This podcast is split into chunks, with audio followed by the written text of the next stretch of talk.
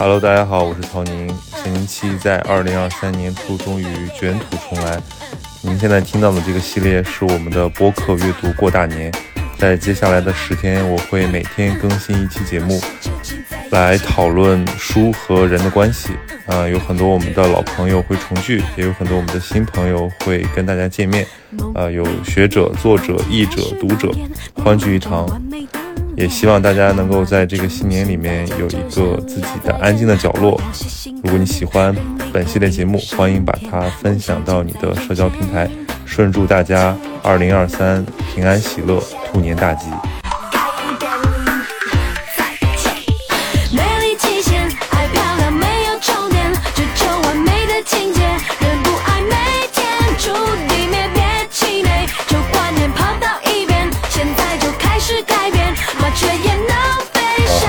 欢迎收听本期的节目。嗯，我们今天的嘉宾呢是依林老师，依林老师是一品的作者，也是一位资深的这个应该叫衣品呃审美家。对，我不知道你自己会怎么介绍自己，因为依林老师他的这个呃。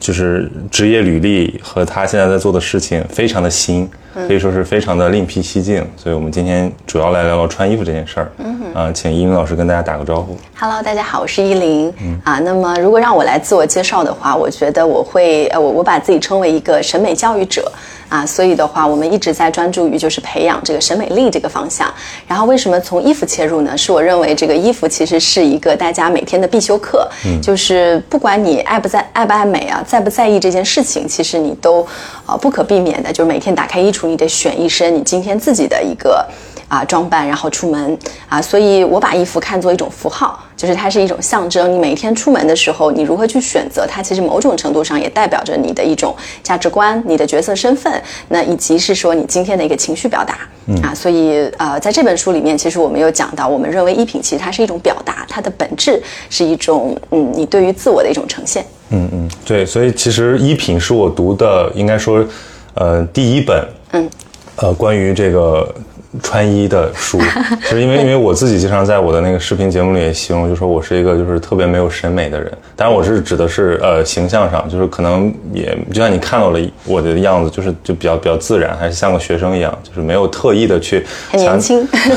少年感极强，对强调 dress code 这些东西。因为我的工作也因为我做媒体嘛，就记者本来刚入职的时候，大家会不会觉得职场有一些 dress code？但后来发现没有，大家都穿着拖鞋。我又而且我又在广州，穿着拖鞋短裤来开。Relax 的氛围，对对对，所以其实导致我就穿衣服的风格一直就没有变化。嗯，那么读衣品呢，我是觉得，嗯，其实是让我有意识开始意识到你说的这点，就是穿衣是种自我表达。嗯，你想传达什么东西啊？或者说随着你的这个年龄的增长、阅历的增长，你。对审美和形象的认知发生哪些变化？那从这个书里面，其实我有很多反思的过程。对，那很高兴有这个机会来来，其实来请教一下啊。对，那先请尹老师介绍一下你的这个轨迹吧，就是你为什么会以这个着装啊、审美教育作为你现在的这个职业？好。呃，我跟大家分享一下我自己的一个学习经历啊。其实我，呃，我算是生长在一个高知家庭，就我爸妈其实都是大学老师，然后我呢自己其实在一个非常传统的这个氛围中间长大，但是我自己又是天秤座的人，嗯啊，那么我的教育背景其实比较的符合。我的大学呢读的是经济学，硕士在国外读的是教育学，然后我现在呢在读这个国际关系学的博士，所以它其实跨度非常大。而且大家如果呃细心的话，会发现这中间完全没有美美学这个的影子啊，所以我其实是自己把我一个真的热爱和喜欢的方向就另辟蹊径，就是跟我现在学习的一些思维结构去做了一个融合，然后呃创建了现在这样的一个模型。那也就是说，十年前我自己在创业的时候，就这个确实是一个非常细分和非常窄的一个赛道。嗯，那么为什么会这样做呢？是因为我呃自己爱美，但是我在一个传统的家庭里面出来。那其实我小时候父母给我一个观念啊，他说啊，漂亮的女生都不会读书。啊，也不知道哪儿来的，就是刻板印象的，对，特别明显。然后呢，那个时候我就在小时候觉得朦朦胧胧，但是我到国外进修以后，我突然发现，其实国外的我们讲的精英人士啊，他对于自我管理是一个非常完整的系统，就是他今天的身体状况，然后他的这个形象仪表的管理，然后包含他的生活方式，以及他的就平常啊多少时间用来家庭，多少时间用来工作，它其实是一个非常完整和精密的系统。而这样的一个系统呢，就是支撑着他的生活状态是能够饱满的向前，啊，那么所以那个时候我就开始发现，哎，我父母说的这句话未必是真理，就是那很多漂亮有智慧的女性，她依然就是有内涵有外，就内和外它是可以兼修的。所以于是回国以后呢，我就开始自己去研究这个方向。那我们在做这个事业的过程中，也是希望能帮更多人去提升审美能力啊。刚刚曹老师说的这个点啊，就是很多确实很多男性的嘉宾和朋友，我们在交流的时候，大家一开始对这个话题有点怵，对，就觉得好像我们离他很远。但事实上，我们觉得穿衣也不应该有刻板印象。我们有的时候觉得害怕穿衣这件事情，有的人会说我怕麻烦，有的人会说哎我不想穿名牌，有的人会说我呃可能觉得啊我自在就好。但真正的美其实是让自己舒服，让别人也舒服。啊，所以如果你现在的状态就是在我坐你对面的时候，我感觉是很自洽、很舒适的，其实就是一个好的表达。嗯啊，没有那么多需要刻板印象中需要迎合。所以说，一如其人，其实大家对你的认知不要有什么太大的偏差就好。啊，是的，它其实是一个内在和外在的平衡的系统。嗯嗯，就我们常常说，如果你的外在过于简陋，内在过于丰盛，那你这个人看起来其实会有一点邋遢。嗯啊，但是如果你的内在过于简陋，外在过于丰盛，你这个人看起来也是不对的。嗯，就。有一句古语啊，就“文质彬彬”的这个词，就是我们说，呃，文是呃呃，直胜文则也，文胜直则始，然后文质彬彬，然后君子。其实这句话的意思就是，如果你只是一味的说我要做自己，做自己，那你这个人看起来可能是粗鲁的，那不是真正的自己，因为你让别人不舒服了。而如果一个人过于的就是卖弄文采啊等等的东西，你这个人看下去是这个我们说假，对，非常假，非常装啊。所以真正的君子之范，我们说。文质彬彬就是相对称相当，所以内和外如果能达到一个良好的平衡系统，别人舒服，你自己也舒服。其实我觉得我们讲衣品，就是它之所以不是穿衣的技法，能上升到品这个字，呃，我觉得背后是有有它的一个深意在的。对，嗯，其实这一套东西是你先从自己身上进行了一个体悟。啊，从一个爱美的小女生，然后开始对 对，不断的去挖背后的逻辑。因为您说的这个我太有感触了，就是呃，其实对女生来讲，她可能对审美的东西更敏感，尤其自己的装饰，就是你会发现自己，比如说我的同学，然后和我现在的身边的这些。这个同龄的朋友和更年长一点的，嗯，他们好像是三类人，是，就是大家的，就 是就是你我，所以说我就从着装的自我表达上来讲，其实可以区分他自己的自我认知状态。嗯一般的像这个大家都会就会呃开玩笑嘛，说女大十八变，其实很大程度上是因为我们过去的那个较为陈旧的，或者说甚至有点自我压抑的那种穿衣对着着装的。呃，这个这个文化导致的，对，就是像像我我小的时候，大概呃男生还好一点，但对女生确实会有那种，就是如果过于漂亮，我们会非议她，甚至乎我们就是把这个当成一个标签。对，对我现在听播客的时候，我听到别人介绍说这是，比如说是美女建筑师，然后我就会特别刺耳，我说建筑师就是建筑师，建筑师可以有男生有女生，为什么一定要加美女？嗯，所以就这这种，而且加了美女，它表达了意涵，就是说你看这个人。她不仅很美，她还有脑子哦。是，这是就是我会，我现在已经反省过了，我就觉得说这种是其实是一种冗余，甚至说它其实背后折射出了这个社会对于女性的一些一些刻板印象。对，所以这个其实慢慢的在好转，包括现在越来越多的呃男生也好，女生也好，他们追求的是多元，是自我，是可能不会被那种呃文化的对他的形象给给。帮助，对对，所以我就想，比如你你选择走上这条路的时候，有什么样的契机？就是你觉得。哎，要着手做这件事了。嗯，是因为我发现中国没有人在服务一些，就是既呃，因为以前我刚刚进这个行业的时候，我发现比较多的是造型师，嗯，比如说美发美容，然后呢，这个美妆的老师。那其实你你会发现，就是嗯，但你当一个人，我觉得审美非常有意思啊。就当一个人你的内在不足的时候，其实你哪怕会一些技巧，但是你出来的那个效果是完全不一样的。嗯啊，所以我当时很想学一些的技巧，但是我发现，在呃找了一些这个。造型化妆老师以后，发现完全不是我要的。嗯，因为他对于审美的那个理解，在你脸上这个浓妆艳抹上去了以后，他把你整个人的气质给盖掉了、冲掉了。所以我后来就在想说，那怎么没有给一些真的知识群体在提供这样的一个服务的人呢？那既然国外有，为什么中国大家这么忽视呢？是因为大家刻意规避吗？包括我后面就是我们在。嗯，有一些我的好朋友啊，也是我的这个就是客户，好，比如说像那个易公子啊，就是他们其实都属于非常标签的知识 IP，对。啊，但是知识 IP 有的时候他会对于呃自己的这个外在和内在多一度不行，少一度又表达不出我的韵味，对。其实他的要求是极高，更难一点。嗯，而且他，所以他要拥有一些就是既有内在，但是有懂审美，又会一些呃操刀技法的人来帮他去处理。所以后来我就觉得这个事情应该有人做，而且我觉得审美的提升、审美力的提升，是对我们整个民族和整个社会其实都有一个进化价值的。因为在国外，我们发现美育是从很小时候开始的啊，那么小的时候，它背后的一个呃就是审美的，就是能够给你带来的价值，第一是欣赏。就是你开始懂得这个世界，你有一个浅层的懂得什么好，什么不好，然后什么是美，什么是丑。其实它就是一个哲学观点的一个从小的养成。那么第二呢，其实是你对于任何事物的选择。就比如说，我常常说，一个人你如果不足够关注你自己，你可能今天走到一家店，琳琅满目，店现在不缺，衣服也不缺，但是你进去，你能不能快速的找到那个跟你匹配的？啊，所以它是一个，就是背后有一个储备，你才能有这样的一个选择的能力。那第三呢，就是你懂创造。其实，在国外我们看到，就是具有审美的人，他是创造力非常强，因为你会发现你的衣橱里有那么多件衣服，那么多种材质、颜色、图案、长短，你能够每一天都在训练的时候，你对于所有事物的一个我们说的直觉的啊这个组合能力是非常强的。嗯啊，那所以国外你有很多的这个品牌啊，它是小朋友很，就是它那个柜台非常低，镜子也很小，它其实就是让孩子自己选。但是你看，在中国我们有很多成年人啊，他是说，嗯，如果他妈妈或他太太不帮他挑衣服的话，他自己是毫无知觉，对。就是对待自己这个最基本的事情，他都毫无鉴赏能力，或者是毫无感觉。对，尤其是对于男性，他甚至就是说你，你 一年只只只挑两次衣服就 OK 了。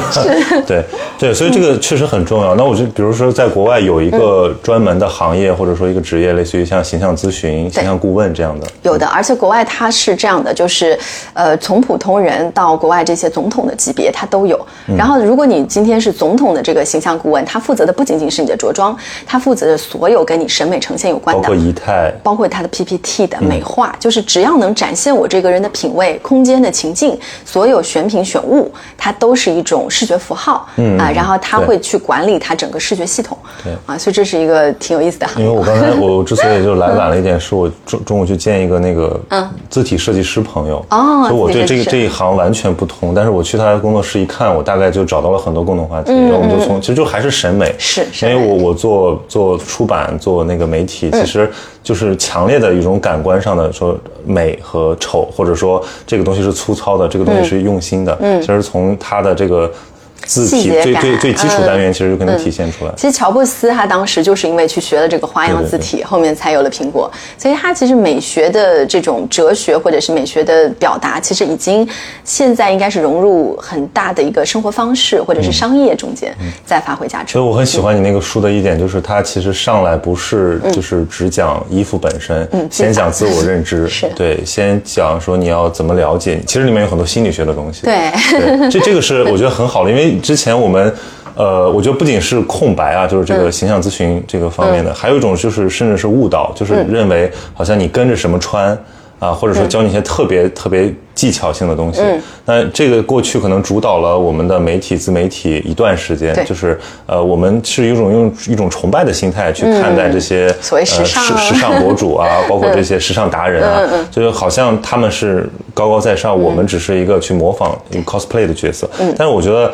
真正其实为什么我觉得自信很美啊，是因为这个人知道分寸在哪里，所以就是好像他怎么穿都好看。我们身边总会有这样让我们觉得哦特别美的人。啊，你也说不出他到底哪里对，多做了一就是他特别。自洽，对对对，所以我觉得这点可能是一个观念层面上的一种一种，嗯，可以就是教育啊，嗯，是的，所以我觉得你接触的客户里面也有很多这种，其实要观念上要进行一些是的，你你说的没有错。其实我们遇到的最大的难题就是你的观念上得先接受啊，不然的话，其实你很多人会觉得你做这个行业是不是大家已经不缺了，物质不缺了才来？其实不是的，就是你会发现我们在里面有讲到这个书里面讲到了几个模型，然后在这个模型里面，你发现它跟我们讲的所谓的物质消费是没有关联的。嗯啊，比如说我们讲的这个安全感这个模型，你会发现有两类人，一类他很就是很穷，他其实很没有安全感，因为他可能觉得不自信。但是还有一类，你有发现还有一类就是很有钱的人，对，反而更不安全。对，他也非常的匮乏，在这个点上，他也依然有这种不安全呈现。所以他跟你的消费力其实没有直接的关系，他跟你的心态的状态和你整个人的内在的自洽的程度有非常大的一个关系。嗯啊，那所以我们会觉得，通过修正衣服这件事情，就衣品塑造你的衣品，其实可以让你自己的内心更加的和谐，更加的从容。我们当时跟我的出版人聊这个话题的时候呢，他就说，他说他觉得衣领，他说今天衣呃衣服已经非常自由了，但是你没有发现大家的衣品不自由。嗯啊，我所以我后面就一直在想到底什么样的状态叫衣品自由，也就是其实你能配得上好的，你也能。就是用很普通的，你不被价格困扰啊。那么有一类人他会觉得买贵的他心里难受，然后有一类人他其实是被我们说的呃便宜的东西绑架，就他一看到那个东西折价，他就忍不住要下手几件啊。所以这些背后都是不自由，就只有你能够出入任何场合，你可以把所有的价格呃就抛去这些观念，你能够自己很舒服得体的用华丽的也好，各种风格或者是各种价位的东西在身上，都觉得啊这个是。你的 style 的时候，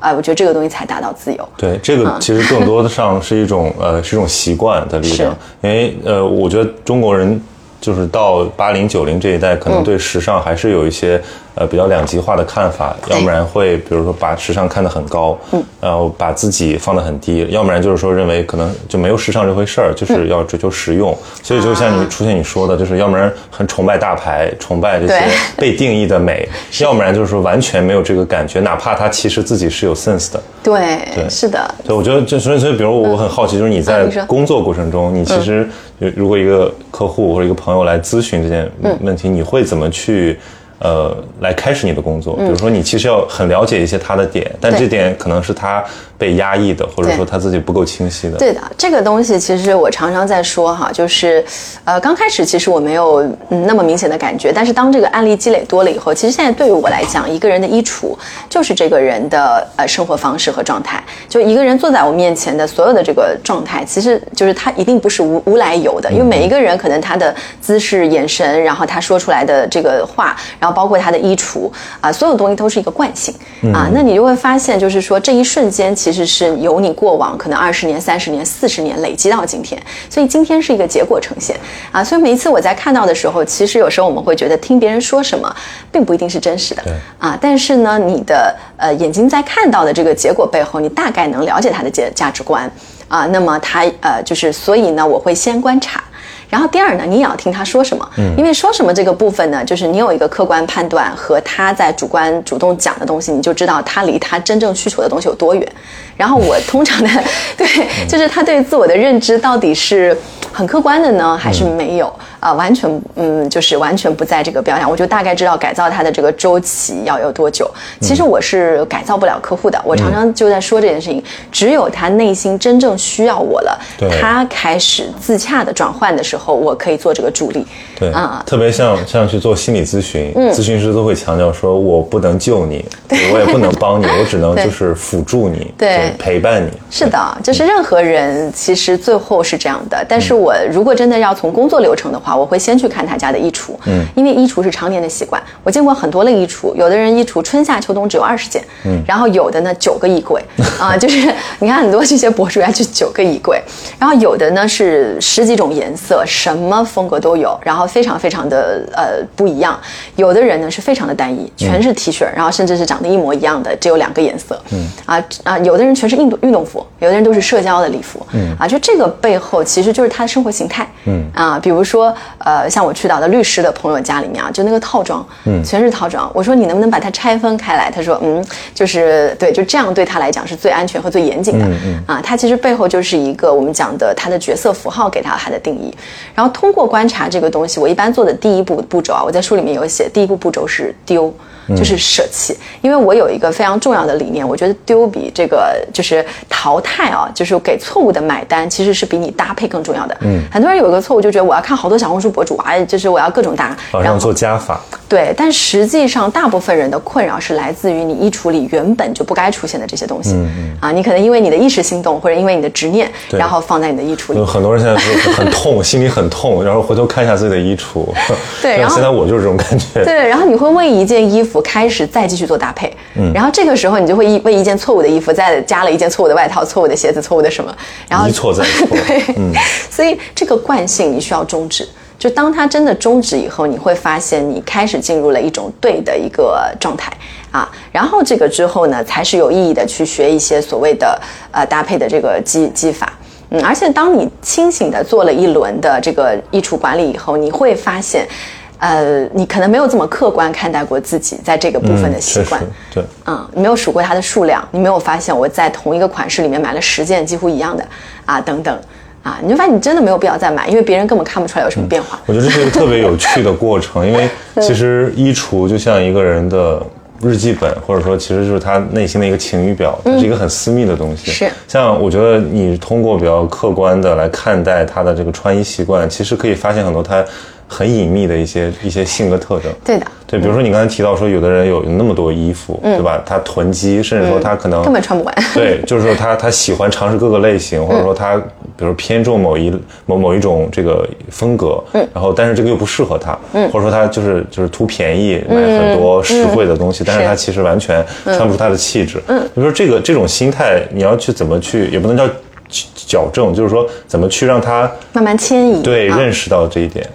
呃，就是呃，我认为是这样哈，就是一般我们在做衣橱的时候，我会就像刚刚说到，你没有做过的这些动作，我会帮他做，比如说数数量。我曾经在一个客户的衣橱里面数到十九件黑色的内搭的这个连衣裙，几乎长得是差不多的。然后我说，你能不能给我解释一下这件跟这件到底有什么不一样？他说，哎，这个是蕾丝边的，你看这个边在这儿，但内搭就不是外穿，就是就是，其实只有他自己知道，没有差别啊，没有差别。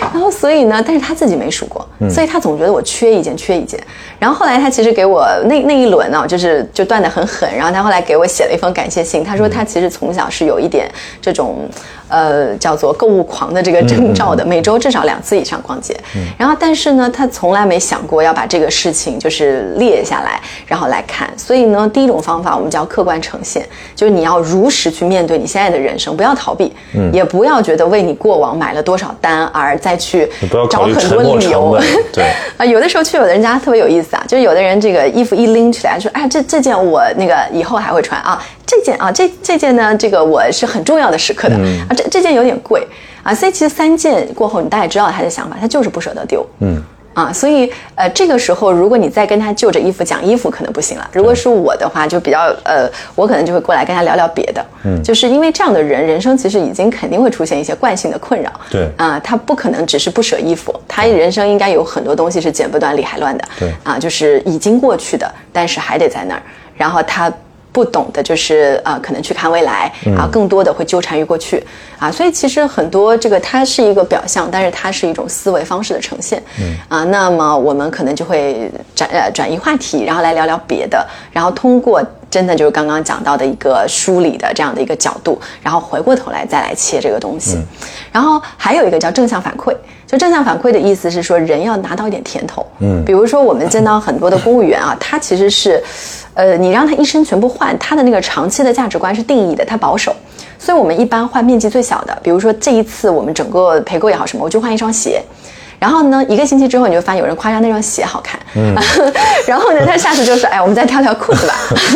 然后我们从百分之二十的面积一直换到这样，它需要一个进化周期，所以每一个人的改变周期是不一样的，有的人真的要一年两年，有的人呢一个星期。啊，我有一个客户，他一年就买两次的优衣库，嗯，就是蓝白，嗯，那然后女生哦，然后当他呃开。始我们开始这个改造的时候，他以前从来没有接触过色彩的世界，他没有任何的觉知。但我一旦给他打开以后，他说：“哦，色彩这么有趣。”他是一个接受度很高的人。然后他在那一个月里，就是呃，就是那一个月啊，就上了一次课以后，那一个月里面试了七种颜色的裤子。嗯，我那时候吓死了，就彩虹色就出现了，然后那种巨艳丽的，有点就是压抑之后放飞了。对。然后我说：“我说你千万不要说你是我客户，我说你这样天天晒朋友圈，我说我们会这个。”然后后来我就发现，哎，那一个月之后就好了，他开始正常了，稳态了。对。其实就是需要一个打开自己的过程。对，所以你会发现很有意思，就跟一个孩子的成长一样。其实每一个人他是有他自己的方式的。那我们作为这个角色的人，我们是要有一种耐心陪伴你，你要允许他在他的一种状态里面去长成，呃，去慢慢的去进化。那有的人慢一点，但是呢，这个一定是他一些啊小时候的一些原生的种子的投射。对，其实其实说来很心酸啊，就是谁真正关心你？好看，或者说你有没有穿出自我？因为我觉得你刚才讲述这个过程，其实大家都有有有有体会，就是这个。不清晰的自我反馈，就是有的时候是，就比如说你你自己，如果一个人还算会穿，但大家可能也不会去指出说这个不适合你，而且可能具备这种眼光的朋友也没有多少。是，那大家都是是就是夸嘛，就是 就是就是就是这个塑塑料夸。但是呃，那你自己的这个习惯的形成，其实有很多的偶然性，包括其实跟原生家庭都有很多关系。我觉得我大概是从可能就伴随着青春期的那个成熟，慢慢觉得我要穿自己的衣服，因为我。我我母亲就我妈是做服装的啊，我小时候穿了大量那种什么外贸原单，就我我我现在看我那个幼儿园的照片都很有意思，就别的小朋友都穿的就是就是那个年代的土，而我穿着白色的背带裤，那我说。我为什么当时这样穿？我妈说，就是她当时做童装的，所以全是外国小朋友穿的。然后后来她就开始做做做做男装，然后我就开始穿一些跟我的年龄又极其不符合的，就夹克这样的东西。对，所以所以我后来我就反省，我说其实，呃，如果没有清晰的认知你自己是谁和你想要给别人什么感觉的话。你不知道怎么穿衣服，你也不知道怎么逛店。哎，你刚刚说这个点特别对，就我们常常说衣品是什么？我有的时候讲说，我们看到这个自然界，就是动物它是有不同的皮毛的，嗯，不同的状态，它比我们人要倒霉一点，因为它不能换。所以你会发现，哎，猛兽它长这样的金钱豹，它就是长这样。你看到那个东西，你对这个物种是有一个直观反馈的。但是人呢，其实这个是我们可切换的皮肤。所以你为什么我们说不同场景它可能有不同的一个角色？然后你可以通过切换这个，就是让你更加的。去融入一个环境，更加的自洽啊。那但是如果你用不好的话，它有一个反作用，就是会让你不清晰。嗯，我我见过一些的呃客户啊，他们有时候就是你会发现有一些女生她就是很很中性，很中性。呃，有一部分，如果你去追究他小时候的成因的话，有一些家长真的真的会把，就是可能哥哥啊，就是男生的一些衣服，为了这个啊，就是省一省让他穿。对，然后有一些，你看现在中国我们说小朋友的校服，有些就松松大宽宽的，其实女孩子是没有这种概念的，就我要呃这个收腰放白，然后我的身体是和体度很重要，大家总觉得大一号我不浪费，嗯。啊，总有这个感觉，所以这些东西你会发现，他要到一个成年。的阶段再来补，啊，再来补你对于角色的认知，再来补你对于这个就是你自己的内在的一个到底性别或者各种的，你刚刚讲年龄啊，我穿了一个不符合我年龄的东西，所以它其实是一种暗，就是心理上面的一种就是暗示。对，而且而且也也也有那个因为社会角色丰富了之后造成的一种就是空白，就是他不知道该怎么表达自己。啊，因为我觉得中国的小孩可能。呃，现零零后不敢说，反正至少我觉得到到九零后这一代，可能还是大家被压抑的。就是比如说小的时候，你可能是父母决定的，除了特别有天赋的孩子，就自己决定自己穿什么。呃，就大家都可能干过改装、什么校服这种事儿。然后你上学可能也穿一样的东西，直到可能你自己慢慢的后面，呃，有一定经济能力了之后，然后你可以完全按照自己的心意来来搭配自己。就是我我我会觉得这个过程中其实有很多那种。调试困难，包括他有的人可能入职场，他有一个 dress code，他就习习惯了之后，他就出不来了。对，当他身份转变之后，你会发现他也没有相应的变化。嗯，所以像我，比如我做这个自由职业者，还有一些创业的朋友，哎，我觉得大家好像就是这个这个呃，就比较松弛，就大家 切换也挺大的，也有非常非常正式的时候，有的时候会穿的很很有艺术感，很有造型感，但有的时候就是呃非常非常。休闲，嗯，这个跟他的教育背景、跟他的那种呃地域，其实也也都有关系。是的，对，没错。所以就是其实真的是这样。所以我我有时候觉得，就是如果当你有一个呃正确的一个审美观念和意识，你其实可以很早开始就是自我选择和自我进化。然后家长要做的，其实真的不要干涉。像我，啊，我做这个行业，大家可能会觉得我女儿就穿出来都跟那个，就是很多人会有一个刻板印象啊。那你你做这个行业，你就是有时候我先生就会说，你怎么帮你女儿挑衣服？要把要把孩子当成自己的作品。模特对。然后呢，所以我有女儿有时候也问我，就是你会发现，如果你观察她，你真的让她自由选择的话，她一个阶段一个阶段会有变化的。嗯，就是有一个阶段特别喜欢粉色小裙子，有一个阶段她特别喜欢垮垮的，嗯，然后松松的，这其实就是她的成长过程，是她的心路的一个变化。你没有必要再下一个阶段她又不一样了。所以当她经历过所有的这个呃长成期的时候，她自己知道我到一个呃年龄的时候，我的定位是什么，我现在想要的自己是什么。啊，但是有时候我们被人为雕琢的东西，我看到一些穿戴啊特别完整规整的那个小朋友，我大概知道这个可能就是有有可能是家里做，对他的家庭氛围可能是那那样子，对对对，或者父母亲就是一定是筛选，因为孩子不会那么完整，嗯，就像你看大自然的这些植物，它一定有残缺，哪一个是生长起来它是这么笔直笔直的？就自然里面我们说没有平直的线条，它全是一种很就是野野性的，会生生机勃发的啊，或者是温柔也好，力量也好。好，就是很自然而然出来的东西。说到这个，我觉得恐恐怕还是很多商业上的考虑吧，因为很多做童装的，那这是一个多么好的赛道啊！就是你可以给他一套定制，然后他换的又很快。真的，我就看到很多这个服装店的，呃，童装店的妈妈们带出来的孩子长得都一样。就是就是非常标准的，是一些性格，是不是？对，嗯，怎么说呢？就是她的美，如果是被定义住的，对她的人人格长成，我我我认为不是好事。嗯嗯啊，所以其实我感受到你其实有一点很很 liberal 的这种这种感觉，就是作为一个指导，不能太强势，不能就是帮他定义。其实你是一个就是陪伴和辅助的角色。确实是对，就是我自己的小朋友，我我也不希望说他就被我定义，因为他们就人是很习惯性的会寻求一个权威的。的一个意见的。啊，但是呢，呃，我觉得真正我们比较专业度啊，在这个方面专业度比较高的老师，其实他恰恰不会啊去封死你对这个事情的想象，嗯。啊，然后他会尊重你的自发成长，但是不代表他没有在做事。啊，他依然是会引导你。就当一个事情就真的离你的认知偏差很远的时候，他会用一种比较润物细无声的方式，然后帮你舒服的再接洽回来，嗯。啊，其实就就够了。啊，那从比例上来看，其实是怎么说是过度冗余的比较多，还是说过度呃极简的比较多？对，嗯，女生可能冗余的不少。嗯，男生可能极简了不少。他有一个，他有个性格和这个性别的差异。对，还有就是你刚刚说的那个点非常没有错，就是我觉得社会定义，就是男生会觉得我要那么多衣服，我这个人是不是也太太过花哨？花对。然后你看乔布斯都穿那么简单，我这个 对吧？就是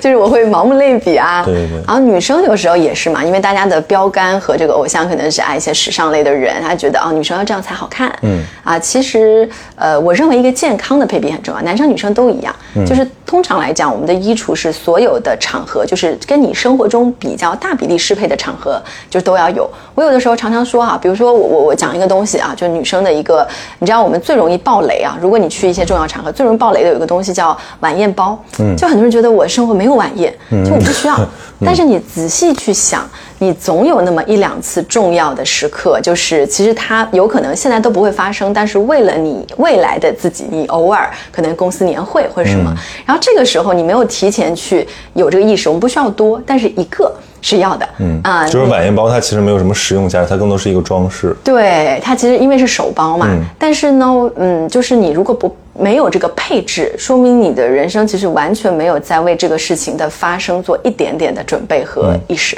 嗯，然后当有的时候，我见到最多的就是场面，大家就临时抱佛脚。嗯，然后现场买的真的不行，因为有的东西你没有看到，就是我们常常看到一些朋友很有品位，他家里会收很多老东西。嗯，这个旅游从哪儿来的啊？这个杯子从哪儿来的？因为他这个是习惯性的一个东西，当他真正。呃，就是 ready 好他的人生的时候，他有这样一个非常舒服的社交局的时候，这些东西它是有故事的，对啊，然后他也不是临时抱佛脚来的。所以其实如果他没有做好准备，说明他其实还没有适应这个活动。就是说这这个这个生活的这个部分。对，就是，所以我们觉得，就是你做好你的配比，然后有一些非常小众几率出现的，你不是一定要，但是个别，你可以当做一种呃基本的这个配置来，你也没有必要把它排斥于千里，然后只是说我今天高频出现的我才买，那那个是很实用主义的，嗯。啊，所以我们建议就是做一个配比，百分之七八十还是要偏实用化的，但是百分之二三十可以用收藏欣赏的眼光来去做一些配置，你的人生也会慢慢的变得不一样。嗯，那其实说白了还是一个合适适合他的生活方式。对因为我看你那个书里面其实有有不止一次提到，就是对消费主义的反思啊，就是不是一定要买买买，就不是过度冗余，同时也不是说就是不加反思，其实你还是要量体裁衣，就是要看自己是什么。其实这个就是很很反消费主义的，就是他不把自己只当成一个被动的接受者。嗯，对，所以我觉得其实现在整整个的生活方式，我觉得还是呃大家很容易陷入到这个盲区里面去。而且被卷，对对。对，所以所以可能，比如说为什么断舍离很流行，大家可能心理上在盼望着一种就是更精简一些对或者更轻一点的的生活方式他不也不想那么卷，也不想就是老老跟追追时髦，这个多累啊，而且多费钱啊。嗯，对，我觉得就是追时髦是一个就大家觉得刻板的印象哈，一听到我们这个行业的人就觉得其实追时髦，其实并没有。嗯啊，我自己的衣橱里面也有很多东西是比较经典，而且也不是特别贵的。啊，但是呃，我们再去购买的时候，我觉得我们不能讲说反消费主义啊，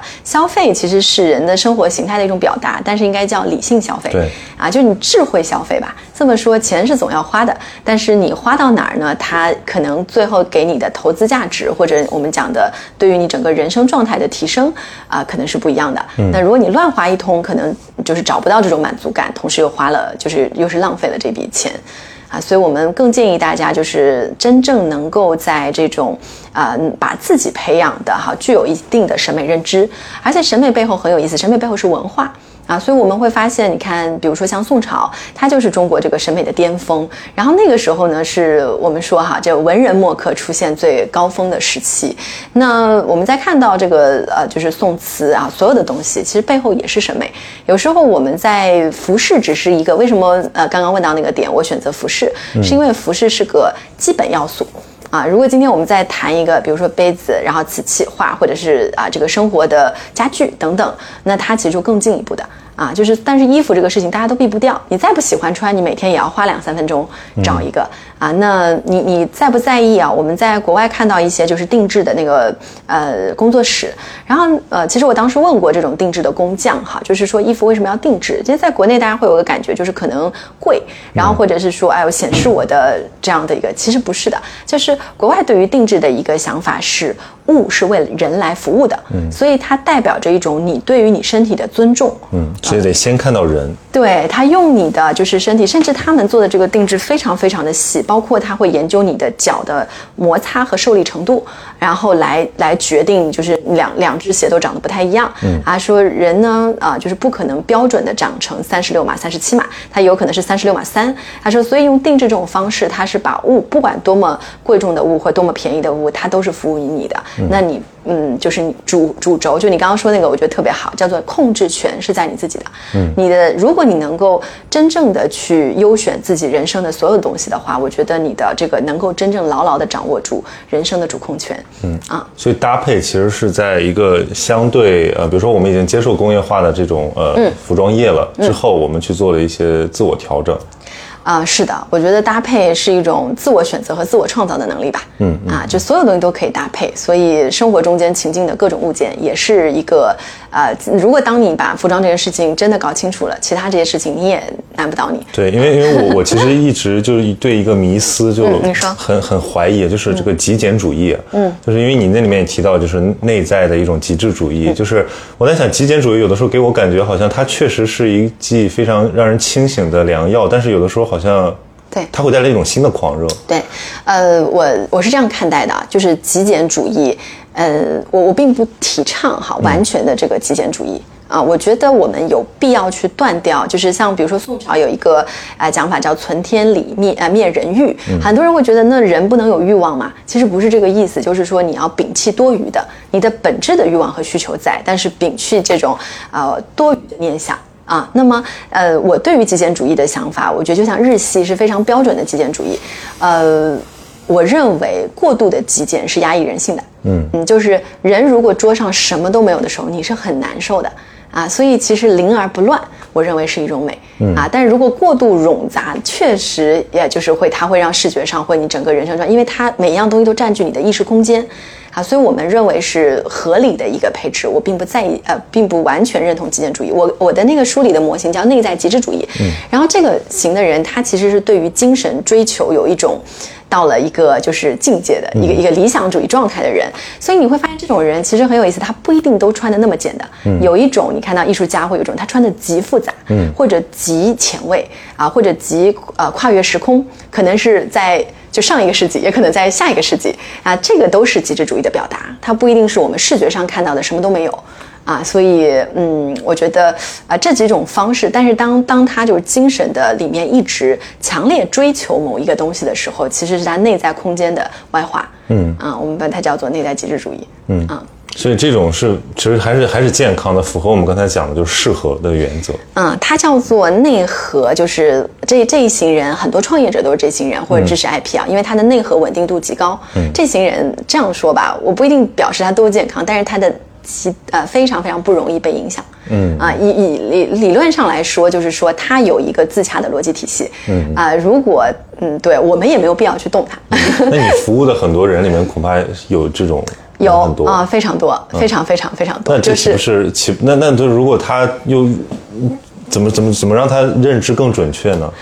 其实，呃，应该是这样哈。通常来讲，他不来找我，我是不会找他的，就我不会主动给他提供意见，因为我知道提供了也没有用。嗯啊，然后他主动来找我的时候，我就会跟他一起探索。啊，你想要表达的是什么？他通常还是有某种诉求的。嗯嗯。比如说，我虽然这样啊，这个我非常怎么怎么，但是我总觉得我哪儿还哪还有点不对。啊，我觉得人如果不想改变，是不会有诉求的，不会有想法。那我们也没有这个多余的念，一定要去就是去影响别人的人生。就是想改变自己这个着装形象的这个反馈是从哪来的？嗯，你你说的是有一部分是外在评价体系。嗯嗯。啊，有的人会觉得说，哎，我老公起来我这个就感觉好像不不对了。然后有的人会觉得说，哎，我领导觉得啊，我现在穿衣怎么看上去这么这么邋遢啊？就是有一部分是外外在评价体系，有一部分是内在评价体系。就是我自己好像没有那么的 enjoy 自己的这个，对，没有那么自信了。然后我觉得，哎，我好像我在我的朋友圈里面怎么怎么，或者是说，好像我的人生出现了一个非常 down 的时期，嗯，然后我的状态很不好。啊，然后那我要怎么能做一点事情来帮助我自己一下？所以通常就是这两种，嗯嗯，所以是还是一个要就是自觉，然后怎么说自助助人的这种感觉。嗯，对，就是呃，我我们这个职业比较有意思的，因为其实国际上有两个呃，一个叫做 stylist，就是造型师，造型师的重点是物。也就是说，你看到时尚 T 台上，为什么我们说大家不要盲目类比？因为其实造型师只关注这个物的呈现，所以你看所有的模特儿，他都是长扑克脸嘛，就是他们就是他不不强调人，他只在意他的这个衣服的出不出镜啊的表达。那么第二个，我们是叫做就是形象顾问。这个行业，它的落点在人，所以我只在意这些东西怎么服务于你，我不太在意我今天给你挑的是今当季最新款，还是是说我是这个十年前的款式，它都可以服务于你，但是要找到你整个人。人最对的状态，所以这个行业呢是啊慢的，然后但是呢，呃，对于一个人的呃可持续成长来讲，我觉得是啊比较有意义的。嗯嗯，其实现在我觉得大家从一个很计划经济的年代走出来，其实已经。就是这个商品经济的繁荣，其实本来就拓宽了我们的眼界和审美，就大家可以有很多元的选择。包括其实我们在上海会感觉到这些年，就是买手店成为一个业态，非常多。对对对，包括现在就是你看小红书上，我就学习这个 OOTD，我一开始也很纳闷，这个 就是对，这是一种什么样的玩法？后来发现其实这也是一种在对话，就是就是那里，比如说一个一个。达人吧，我们就叫或者说一个博主，他自己其实也有很多的成长，也有很多探索，然后他吸收了之后呢，他把它转化成自己的内容。其实我觉得这个过程也是很很很享受的，就是它不仅仅是说我们在强调。呃，或者在崇拜美，或者崇拜好看，嗯，它其实也是一种转化的过程。因为为什么同样的东西，就有的人会穿出更有味道来，或者是穿出一种这里面可以讲很多品味的东西。但有的人好像他只有好看，嗯，就是他很浅薄的那种那种美。所以我觉得这背后就是一个我们的对于其实也是对商业的理解，对消费的理解在加深。就我们觉得。好看背后你要把那个道理说明白是比较好的。其实因为现在他说，比如说说到一些大牌啊，说到奢侈品，其实还是我估计很多人会有一些呃偏成见吧。对，就认为这是不是一种智商税啊？或者说他们为什么呢？会用一种这样一种态度去看待这个事情？嗯，你说对于奢侈品，对于大牌哈。嗯，怎么说呢？就是其实现在国际上比较一线的这些奢侈品牌，其实他们的这个历史都比较久了，有很多是这个百年传承下来的一些品牌。虽然说他们用商业的形态，就是在现在的这个社会中间去推动，那么但是我认为他们的审美，首先因为他们确实挑选了一些很有才华的设计师，我们不能否认他们在这个背后做的对于创意输出的呃这种价值，包括他们对于细节和很多东西的要求是非常非常高的啊。所以我常常说，奢侈品你不一定要拥有，但是你可以用它来洗眼睛，因为你真的是当当他这么在意这些所有的东西背后，你是能找到这个好东西的价值落差点，呃，会有很大的一个一个感受。但是我觉得问题在于说，呃，我们要不要去追啊？我觉得其实其实你是有选择的，你可以选择，你也可以拥有或者不拥有这个东西，你自己要自洽和自在。如果你只能穿着全身都是奢侈品，你没有奢侈品，你自己就很不舒服，那我觉得一定是。有问题的，对啊，对，所以奢侈品其实它也在，就跟这些我们说普通的物品一样，它都在选项之内。啊，所以我们讲的这个自由，其实，呃，我觉得，嗯，但是如果你今天真的要洗眼睛，我觉得看看小红书和看看奢侈品都是好的，包括大自然，嗯，啊，因为这些部分其实我们说它是灵感和审美的素材来源。比如说像小红书的博主，他们那么努力的把这些东西去创意化的呈现，那你其实也是在读取这个内容的过程里面，那你自己也会有一些的思考。嗯，但是如果你盲目代入了。啊，就是那其实就是你自己有点在浪，就不一定每件事情你都要啊，就是真的就是照着做。嗯，就你说这个很重要，就是我们能从一个天然美，就包括是品牌或者说搭配，包括自然，从风景里面能获得一种美感的熏陶。还有艺术馆和博物馆也是非常好的这个灵感来源。对，但我觉得现在比较比较呃，就是可以可就比较值得反思的一种现象，其实因为我们很多时候比如追求这种。就是比较简单的网红。或者说元素的拼接 是是对，就是好像这个这个加上这个，或者说怎么怎么样，就是一一个模板式的这个创作，它就变成了一种一种一种风。嗯，那我觉得这个风的流行，就是今天刮这个风，明天刮那个风，这个恐怕是造成大家对这个东西偏见的一个重要原因。对，而且我觉得就是其实可以这样理解，就是说这个风既然是风，它就很快就走了嘛。对啊，那所以呃，就是我这本书有一个写序的这个老师叫金正坤，他是算是呃外交部的这个。出来的一位这个专门讲一些国国际礼仪的一个老师，然后他在中间就是给衣品这个品字做了四个词的定义，我觉得讲的特别好。就是第一个词叫做，呃，第一个词他说的是文化，就是品背后是有有一些东西只能称之为哈，就是不能称之为品，但这四个词背后能称之为品，一个是文化，第二个是见识，第三是规则，第四是个性。嗯，你就会发现呢，个性是最后一度。嗯啊，他如果逾越了他的文化知识素养和他的这个我们说的规则啊的一些呈现的话，其实啊这个个性就是你很自我的一种状态，它出来的这个风就并不是那么的对嗯啊。所以我们现在呢，包括我们在讲一些国潮或者国风也是一样的。嗯，如果你你会发现，如果今天可能在某个地方网络上看到一张资讯，它很很夸张的拼接一个龙一个凤，这个并不是中国，嗯啊，这并不是中国，因为它背后。没有这个文化作为底色支撑，然后他对于这件事情就是中国式的意蕴和意境的理解就非常的浅薄，所以他自然不会出这种高级的审美状态。对，它可能就是一种快。那我们作为消费者，我们自己可以去识别你要跟哪阵风，或者甚至就让这个风吹过去就过去了。对啊，你不应该每阵风都顺着摆。而且而且 这里面就很容易掺杂进很，比如说你讲国风，这个就容易有一些民族主义的干扰，就是我们。好像就是被定义了，被框死了。是，然后我们其实反而削弱了，就是这个时代，其实在发生很多的新的开放的融合。嗯，因为我比如我观察这个日本的设计师和他们的一些品牌演化，就发现就是很神奇，他们会重新融合再造日本，没有什么是没有什么是日本的，没有什么是现代日本的。然后他们的设计艺术都是通过广泛的吸收，包括来自中国的，来自来自这个。工业文西方欧工业文明的，所以形成了一种非常独特的风格对。所以有本书叫那个《元素牛仔》，嗯，它很精彩，就是介绍那个日本的这个这个常青藤风怎么慢慢成为一个流行，就完全其实一个被再造出来的东西。他们觉得好像美国战后的这种呃。风格其实可以拿到日本来，就是用以修正东亚男性对自己这个着装单调的 这个、这个一个压抑心理。其实我我觉得这点对中国也很有启发，因为刚才我们讲了那么多，可能好像还是有一种潜意识，觉得好像美是跟女性离得更近。嗯，说到男性，就是我们我们现在其实想不到太多的风格。嗯，就是感觉好像。就是呃比较比较比较单一吧，嗯，对，所以我觉得如果你碰到男性的这个客户或者说咨询者，你会怎么去打开他们的这个？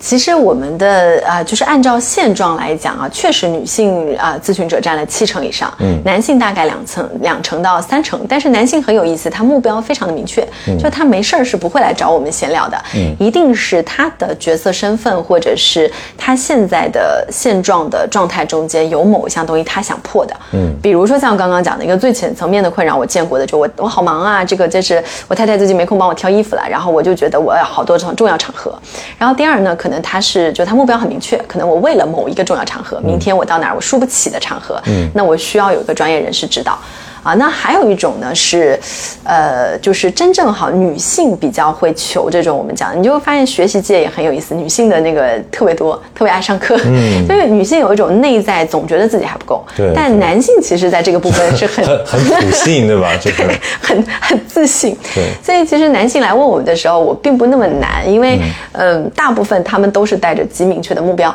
啊、为一个场合或者为我今天的 IP，我要做什么样的动作。然后呢，当他自己决定这个目目标，他并不一定是他喜欢这个事情。女人、女性很多是喜欢，男性呢，就是为了达成我的目标和要求。啊、那我对我们来讲，我们会先完成这件事情。如果啊、他就是达到了信任，或者是达到了觉得 A 这个部分有必要长期，我们才会往长期走。啊，我们通常都会先解决一个他需要的棘手的问题，重要的问题。嗯。啊，那对于比如说他想要开始形成自己的一种风格了，或者说、嗯。对他甚至想要就是破除掉大家对于这个，比如说男性呃，嗯。我们认为阳刚或者说怎么说有责任感，嗯，甚至简朴，不能过度着这个美化，就是怎么去让他松弛下来，就是不不不先不考虑这些东西，先考虑他自己的呃偏好。让他自己找到一个自己的风格。啊、这个其实就是男性普遍偏理性，女性偏感性。所以我们说美学为什么它最早呢？我们叫感觉学，就这个学科整个定义是感觉学，因为人是有就是视觉、听觉、嗅觉、味觉、触觉的。所以当你不断不断的被启动感官的时候，其实啊、就是为什么说这个事情女性会关注的更多啊？因为它跟于跟情绪和链接，跟这个世界的链接很有关。但是男性普遍用脑多，而是上回呢，我们跟一个朋友，他是做投资的，在聊，他就是非常明确的一个高度用脑的一个机制。所以我觉得跟男性的交流最大的障碍是在于你怎么让他去感知，就是他在这个里面能够，你看他达成个目标，他很快乐，但是你让他欣赏一朵花，他会觉得说。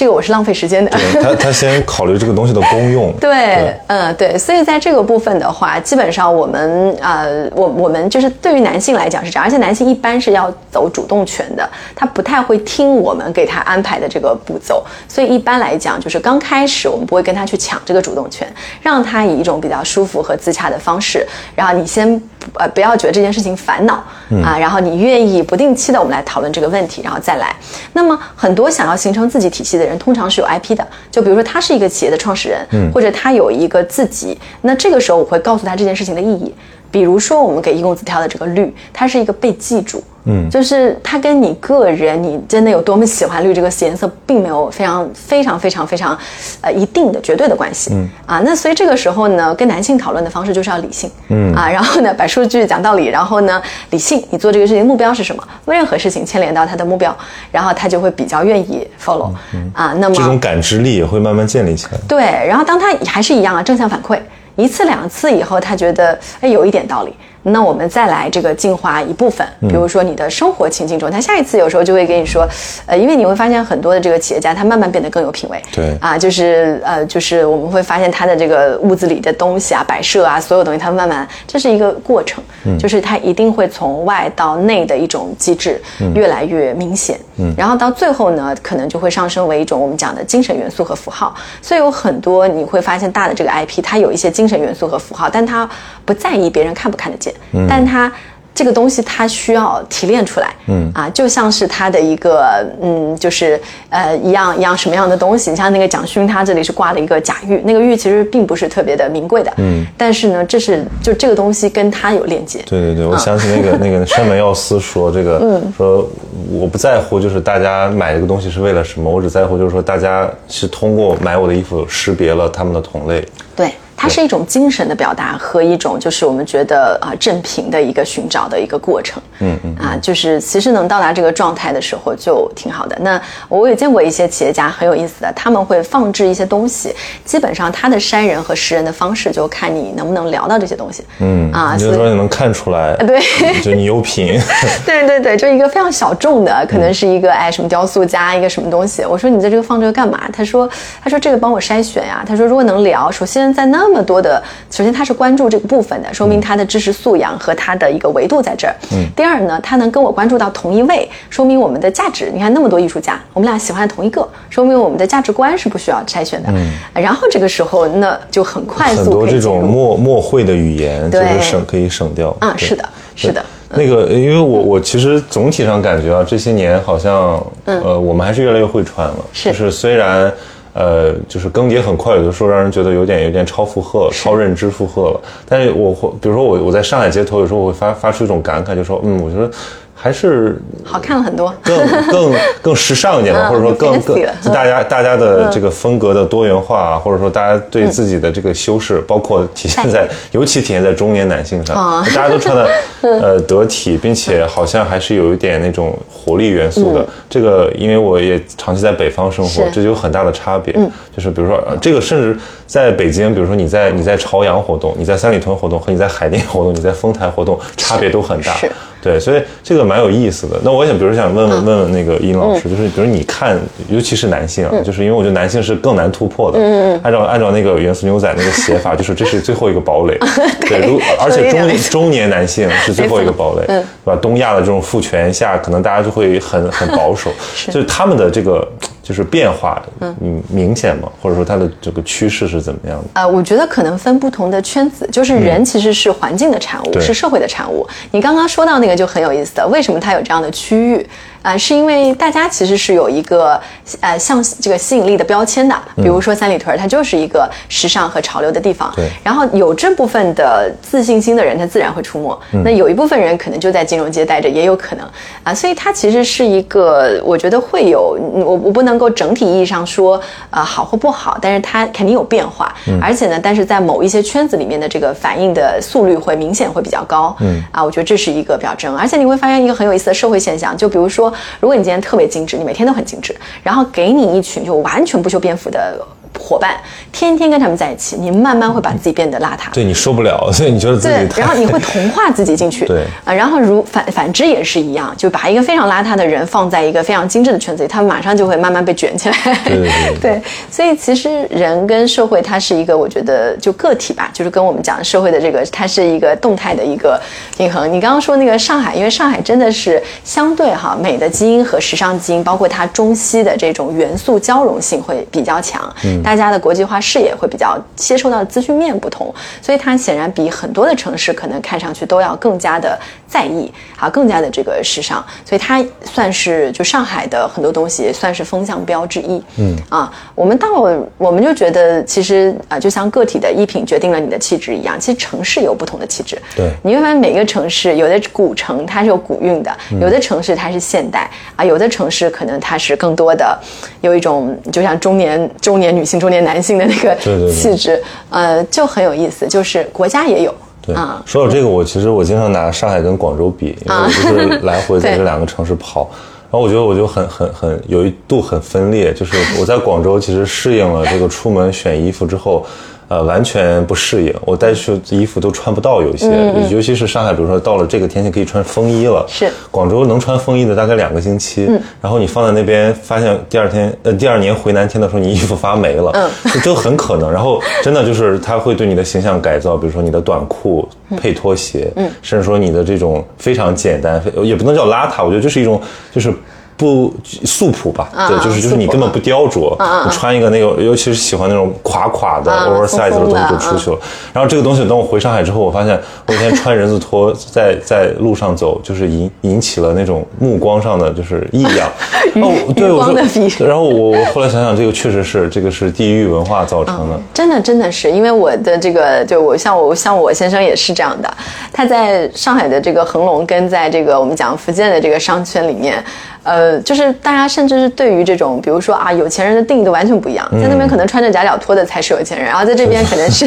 你，你不管你是谁，你都就是你穿这样，你是自己没有自信这个踏进去的，嗯啊，然后你还是要以更加的正式感，就有点像一个那个就是现代大都市的 dress code，嗯。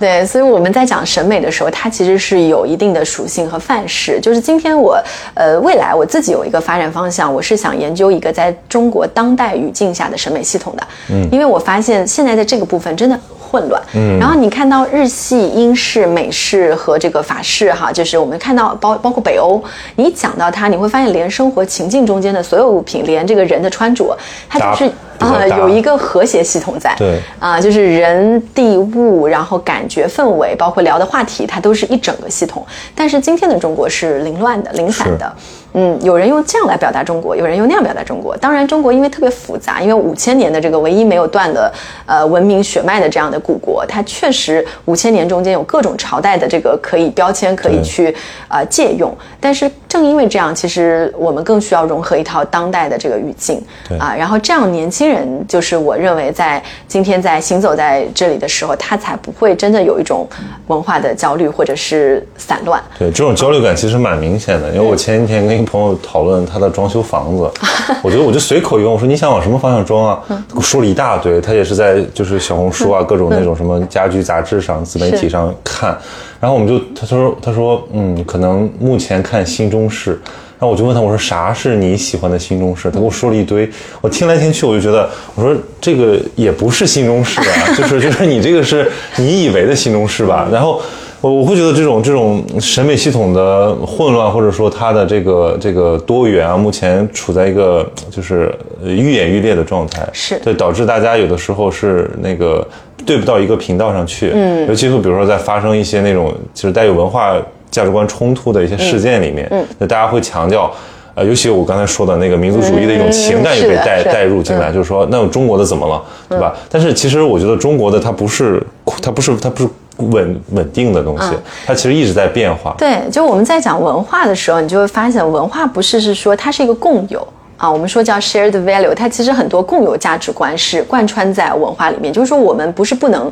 学日式的，也不是不能学英式的，就大家其实是在一种共同共创建的过程里。但是你一定有你独特的基因在，那这个基因的这条隐形的一个脉络和线索是要跟着你的。如果这个东西没有了，那你做什么可能都是本末倒置的。但是如果这个东西把持住了，即便它在某一些点上借鉴了一些呃西方的元素，它也未必是一个不是中国。所以我们常常讲的就是。这个底色，文化底色在的话，你就有中国味。是是啊，那如果文化底色失 去了，你就没有自信。所以，其实我觉得在研究具体的方法啊，是用这个东西还是那个东西的背后，其实还是要求有一群在做呃中国文化的伙伴，呃设计师，大家先从文化基因中间提取。就像我们提取一个个人的 DNA 一样，然后要把这个基因找出来，只有这个东西不变。对，哎，然后剩下的东西我们可以根据当代语境去做一些的设计。嗯，啊，我们现在看到了很多大家，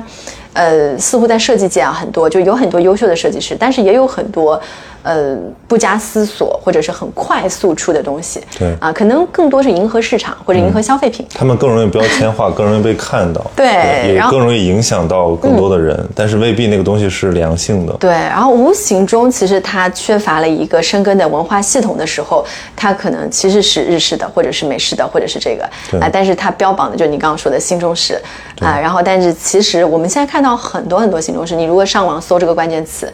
基本都不是新中式，就是一看一眼看就是 觉得古怪。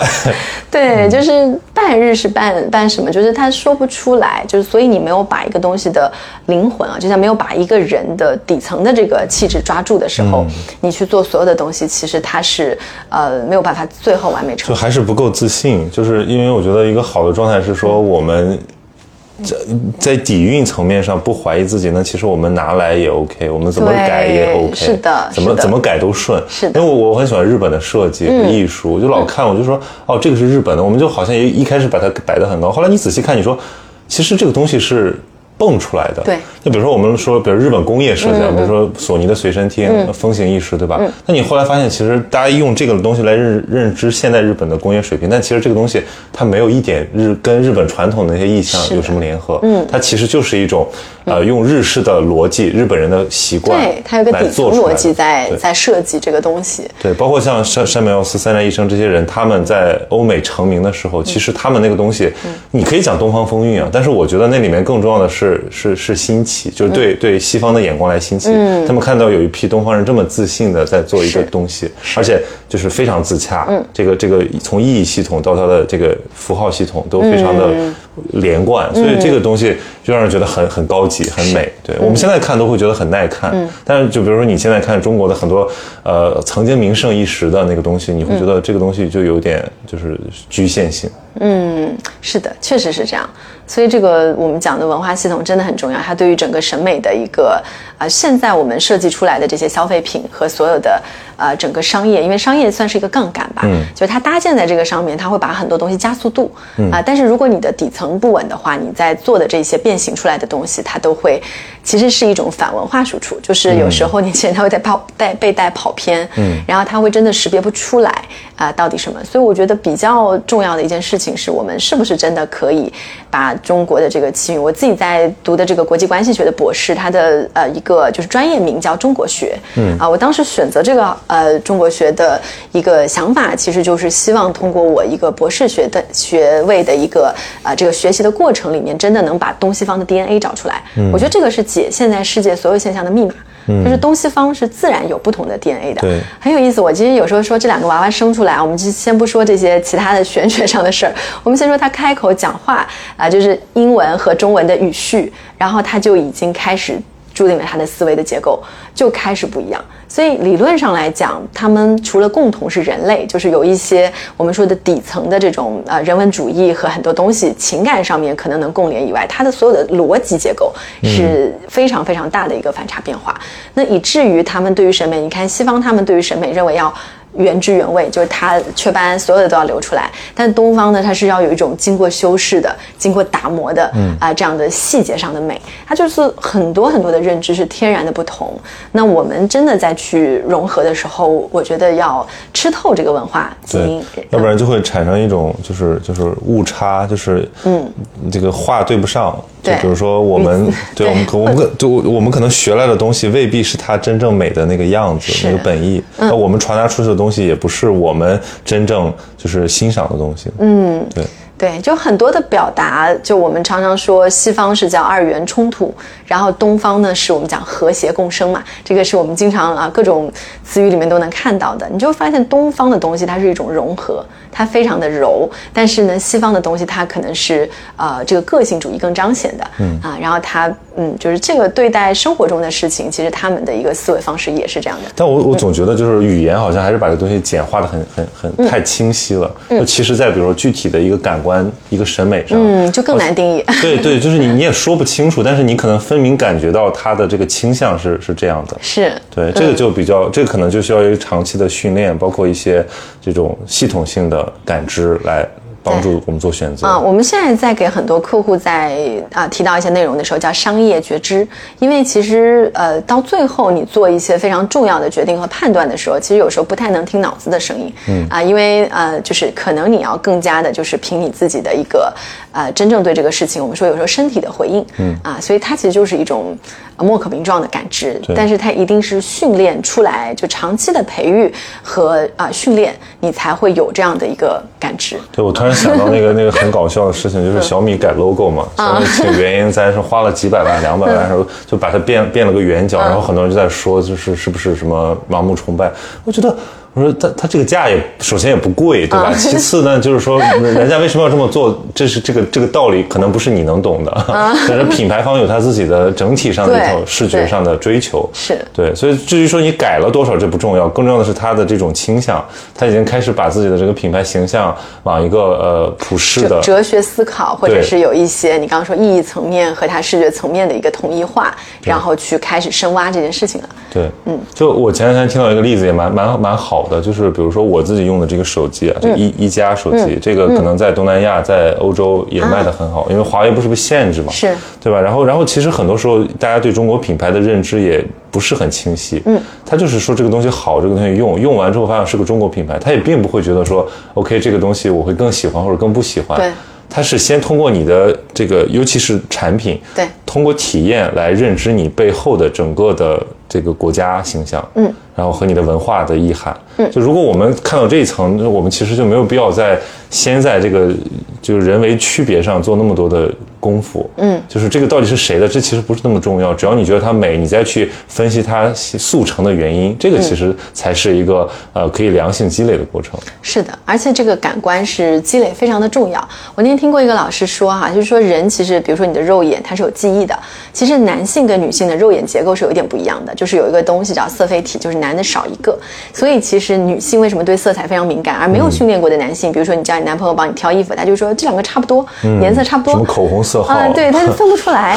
但是因为没有训练过，但你发现国际上很多大的设计师都是男性，嗯。啊，所以它是一种刻意训练，训练完了以后，它是可以产生一种就是肌肉上面的视觉的记忆，然后包括触触感。就我们常常说，如果你说羊毛，你就是什么样子，让大家扎扎的；如果你说真丝，就滑滑的，啊，其实你就发现你的指尖。的末梢神经，它是一个系统，它会连通到你脑子里的记忆，曾经摸过就在你的脑子里。嗯，所以这整个系统呢，就是。嗯，它其实是在存储一些就是关于美的记忆，然后不断不断的叠加，然后生成的一个过程。你前面存的越多，你到后面的一个啊这样的一个就是对于这个事情的感知或者审美能力就会越强。所以为什么我们建议就很多呃朋友就是他从小从小朋友开始存，因为这个时间存的越长，他未来有一天这个事情不需要刻意，它是一个。通过时间来慢慢累积的过程，就是那天我听到一个老师说视觉很有意思。他说为什么一百个人啊长得差不多向你走来，你的眼睛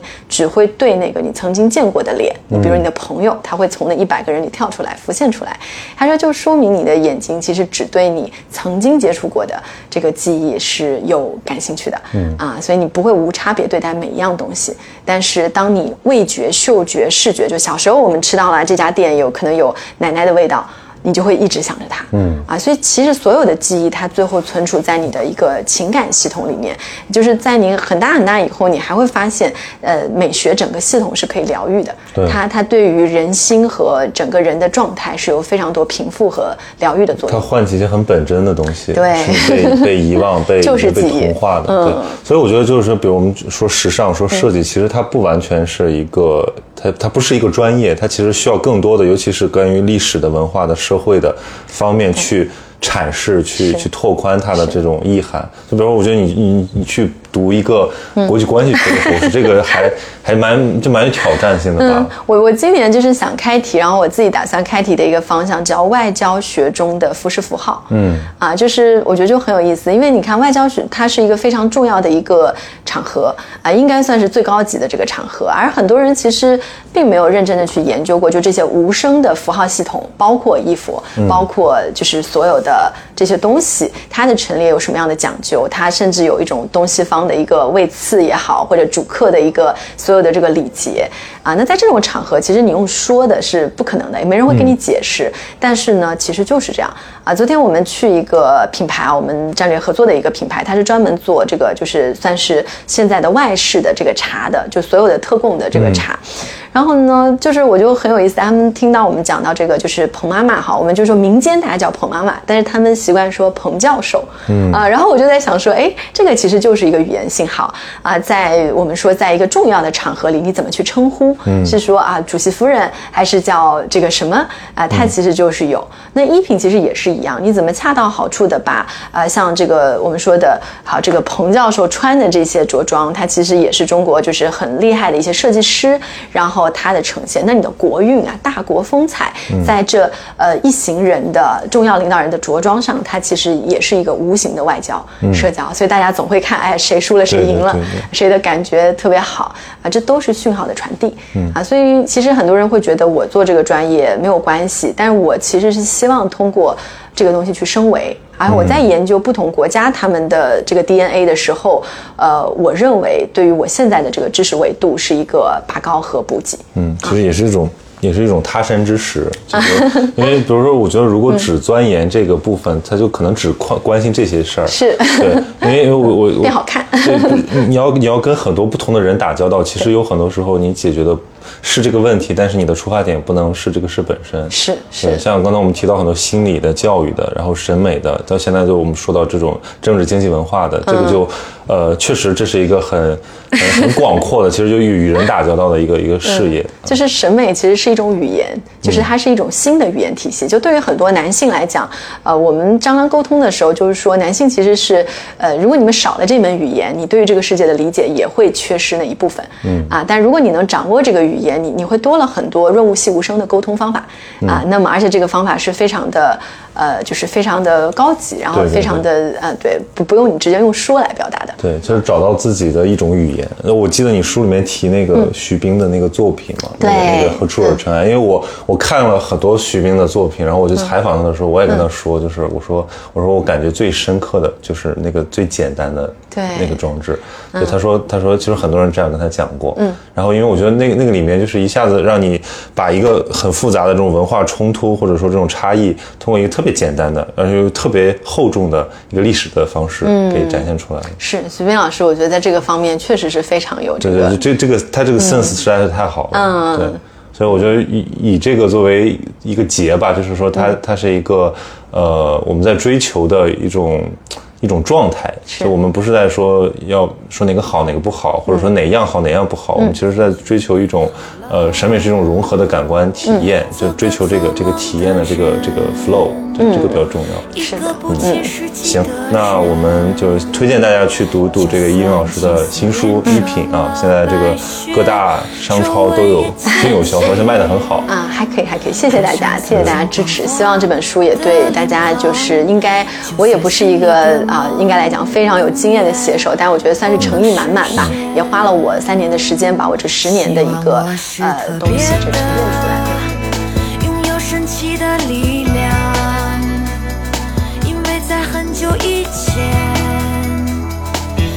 有一种不能忘记的声音，它将我唤醒，带领我穿越现实的迷雾，在那里我才找到真正的自己。于是我知道自己不是随便的花朵。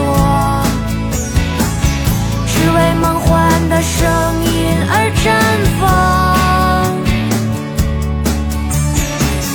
虽然一切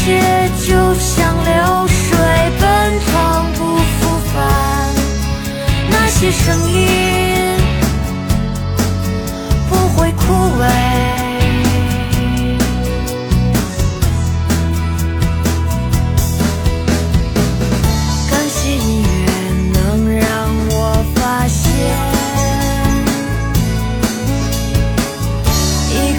更加完美的世界，所以决定好了，做个做梦的人，一个不切实际的人。就算青丝变成了白雪，皱纹也渐渐爬上曾经光滑的脸庞。心里的梦永远不能实现。